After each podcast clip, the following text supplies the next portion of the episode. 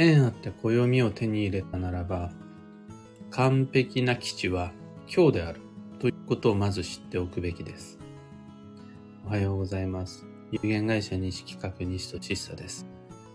運をデザインする手帳、有機暦を群馬県富岡市にて制作しています。有機暦の発売は毎年決まって9月9日。その前にお得な先行予約限定セットの販売をします。これのスタートが5月の5日。そして現在は来年度の暦の表紙デザインを決める総選挙を開催中です。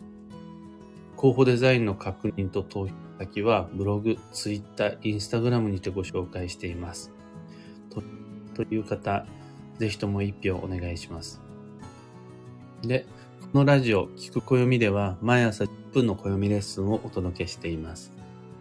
今朝、理想にこだわると暦は不吉な足かせになる。というテーマでお話を。暦のお勉強をして、初期の段階で多くの人がハマりがちになる落とし穴の話です。暦を手に入れて、そして少しそれが読めるようになってきて、いろいろな運の吉凶を知ったとき、知識を暮らしや仕事、防災の中で活かしたいと思うのはすごく素敵なことだし、僕もその工夫いつもしています。そこで混じりっ気なしの完璧な理想基地を選べなかったとしても、全く心配なしだからしないでください。やむを得ない事情があって、現実の壁がどっと前に出てきて、今回は今日を選ぶしかない。今日を選ばざるを得ないとなったとしても、全く何も問題ないです。問題が起こらないです。そのことで運は悪くならないです。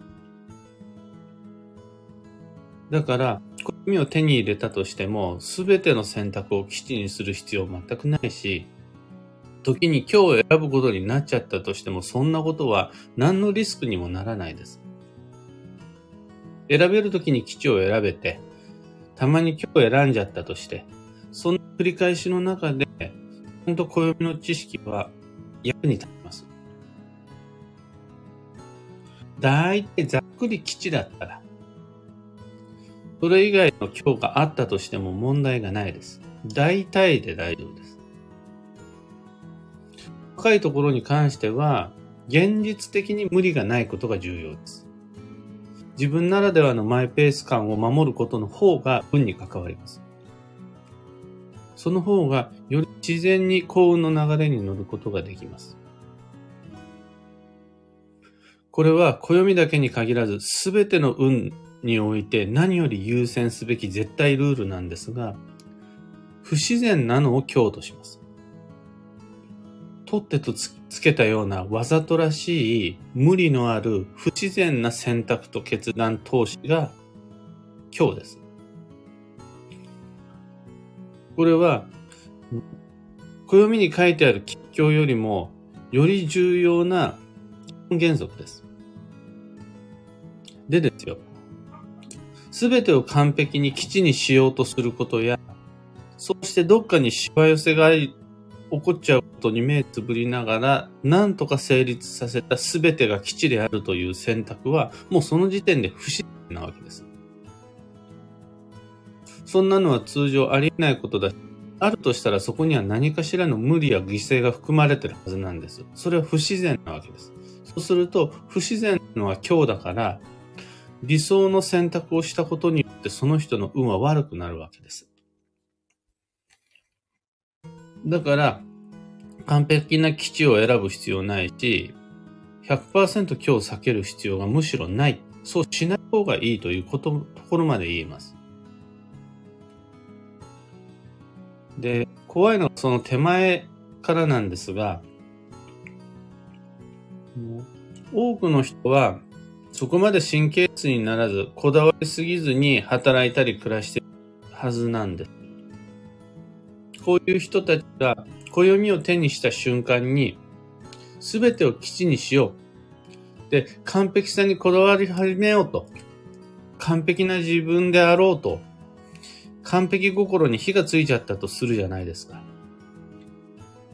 もうその時点ですでに不自然が始まってるんです。わずかな今日も許すことができなくなっちゃう。その非現実的な価値観そのものが、もう今日呼び込み始めて、自分を含めた周囲を苦しませ始めてるわけです。まだ何も選んでないのに、すべて基地にしなくちゃ。この脅迫観念持つことでもう今日に片足突っ込んじゃってるんです。ってことは、その人は暦を手に入れた瞬間にもう運が悪くなり始めてるんです。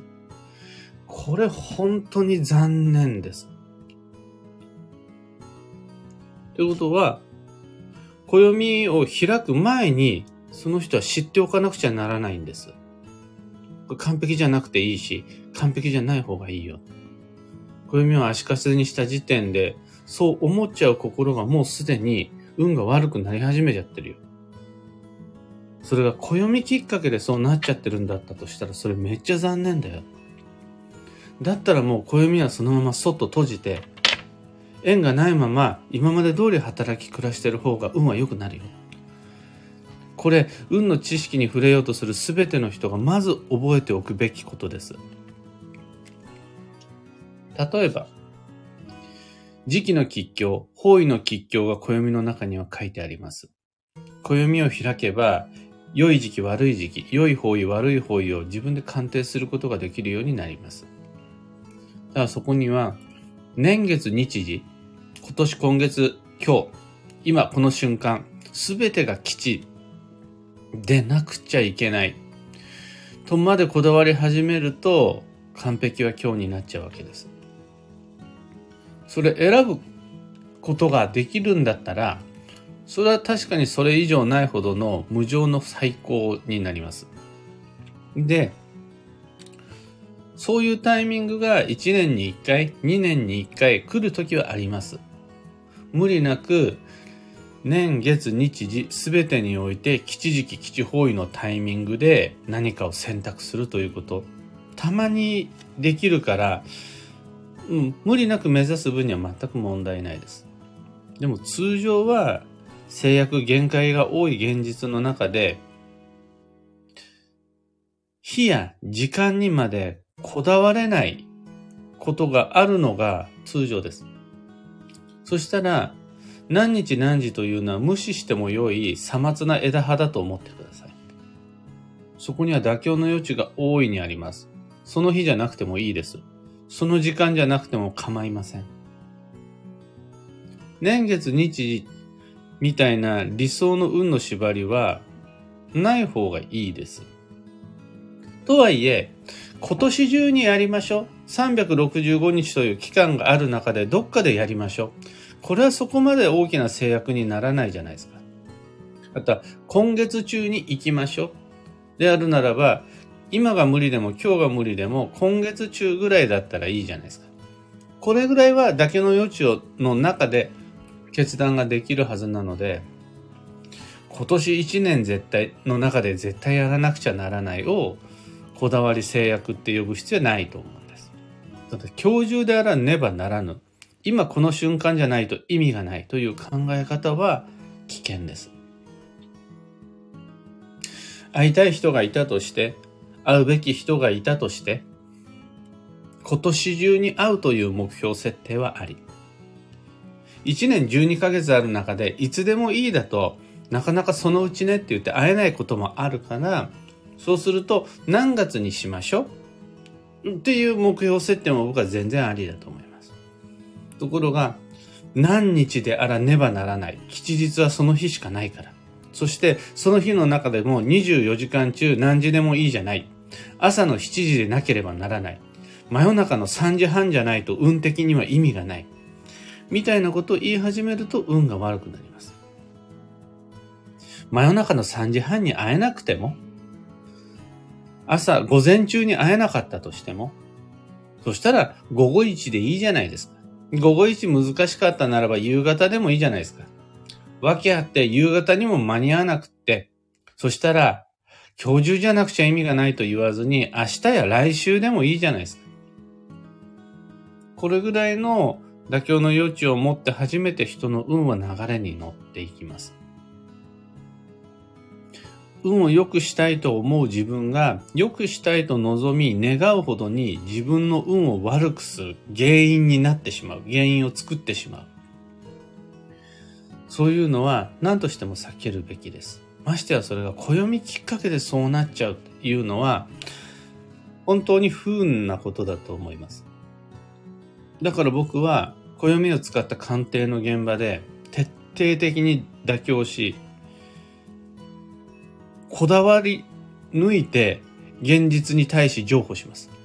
現実的に無理はないですかというのをめちゃくちゃ細かく調べて徹底的に譲歩しますね。可能な限りギリッギリまで現実を優先して無理のない道を模索します。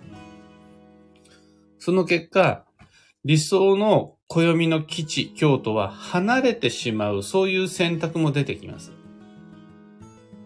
でもそれを基地とします。だから、僕が発信する情報、ブログもそうだし、このラジオもそうですし、ツイッターとか様々な SNS も全てそうなんですが、何を僕は発信してるかというと、暦で守らねばならぬ理想の基地ではなくて、どこまで妥協できるのか。どんな現実を暦以上に優先すべきか。どうやっていかに無理を減らしていくのか。そこにこだわり抜いて、まあ、暦の読み解き方としてご提案をすることが多いです。暦ロジックにはまってしまった人たちが徹底的に基地にこだわるというならば、僕はそれと同じぐらいの情熱でその知識から抜け出す道を探求しています。その方が結果として運はきっと良くなるし、暦はもっと使い勝手の良い役に立つものになるので、僕はそっち派です。今朝のお話はそんなところです。ヒント見つけてもらえたら配信終了後、いいねのボタンをお願いします。一つ告知にお付き合いください。12ヶ月の恋愛運デザイン2023に関して、Facebook グループで開催するオンライン講座で、受講のためには Facebook アカウントと Facebook グループへの申請が必要になるんですが、そこまでできてしまえば、ご質問はもちろんのこと、複数の動画を常にチェックしてもらえるという講座今風のオンライン講座です。見ていただける6本の動画の内容が恋愛運リハビリとか、どうして出会えないのか、その原因とか、じゃあどうしたら出会えるようになるのかっていう方法論とか、旧性別の注意事項とか、今年の縁の流れに乗るためのスケジューリング方法だとか、そういうのいつでもアーカイブでご視聴いただけます。それら通して自分で自分を好きになる予定を今年12ヶ月の未来に散りばめてまいりましょう。12ヶ月の恋愛運デザイン講座以外にも、暦部の春の体験入部とか、東京での次回は4月26日の月1鑑定会のお話とか、あと表紙デザイン総選挙への投票窓口とか、それらのお話、詳細リンクを放送内容欄に貼り付けておきますので、興味のある方ご確認ください。さて今日という一日は2023年4月1日土曜日。繁忙の3月も残り今日入れて4日となりました。カレンダーの上では4月ですが、暦の上ではまだ本年度最初の運が動く繁忙期の月です。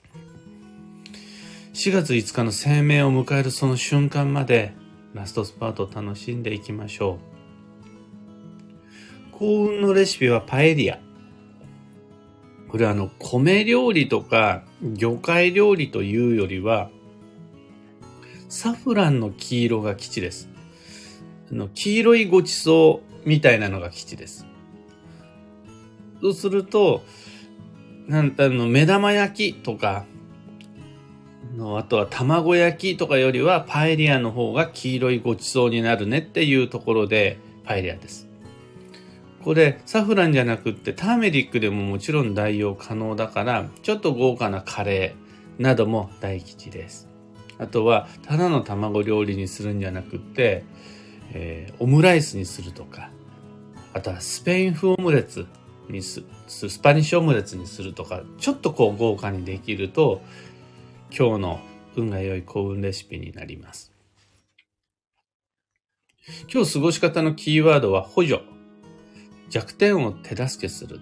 その心は、弱いところをけなして、弱いところに対して怒って、弱いところを責めてしまうと、縁は繋がらないし、広がらなくなっちゃうよ。で当たり前と思いがちなんですが、それなのに、そんなこと100も承知の上で、やっぱり弱い部分見つけるとそれを嫌だって思っちゃうし、そういう弱い部分がある自分を恥ずかしいって感じてしまいがちです。でも実際にはそこをちゃんと認めて誰かに補ってもらったり、誰かの弱さを助けてあげたりすることが結果として縁が育つので、じゃ弱点とは接点である。そこをしっかり大切にすることで縁が伸びていきますよ、育っていきますよっていう接点ですよ。という日です。以上、迷った時の目安としてご参考までに。ところで、聞く暦では Twitter にてご意見、ご質問募集中です。知りたい占いの知識や今回の配信へのご感想など、ハッシュタグ、聞く暦をつけてのツイートお待ちしています。こちらから絡みに参ります。それでは今日もできることをできるだけ、西企画西俊久でした。いってらっしゃい。石川さゆりさん、おはようございます。でっかい太陽が出ているようで何より、群馬県富岡市もすごくピッカピカのいいお天気です。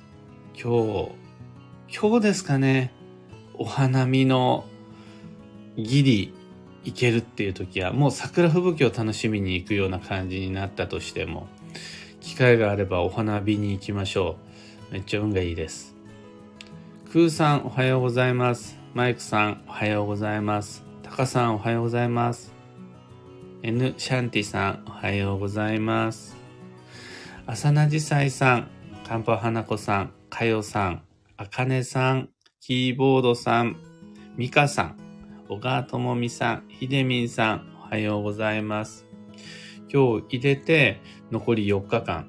4日間あると、あと1個ぐらいは片付けられたり、あと1つぐらいは決められたり、あと1つぐらいは終わらせられたりすることがあるはず。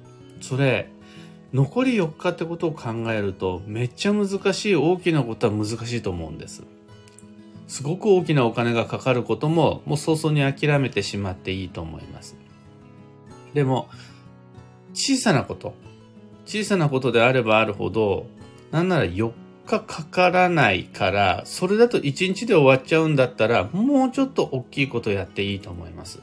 そこら辺のさじ加減は人によって違うと思うので、あと4日かけて成し遂げられる一つ、探すことができたならば、それ、それやって今月終了。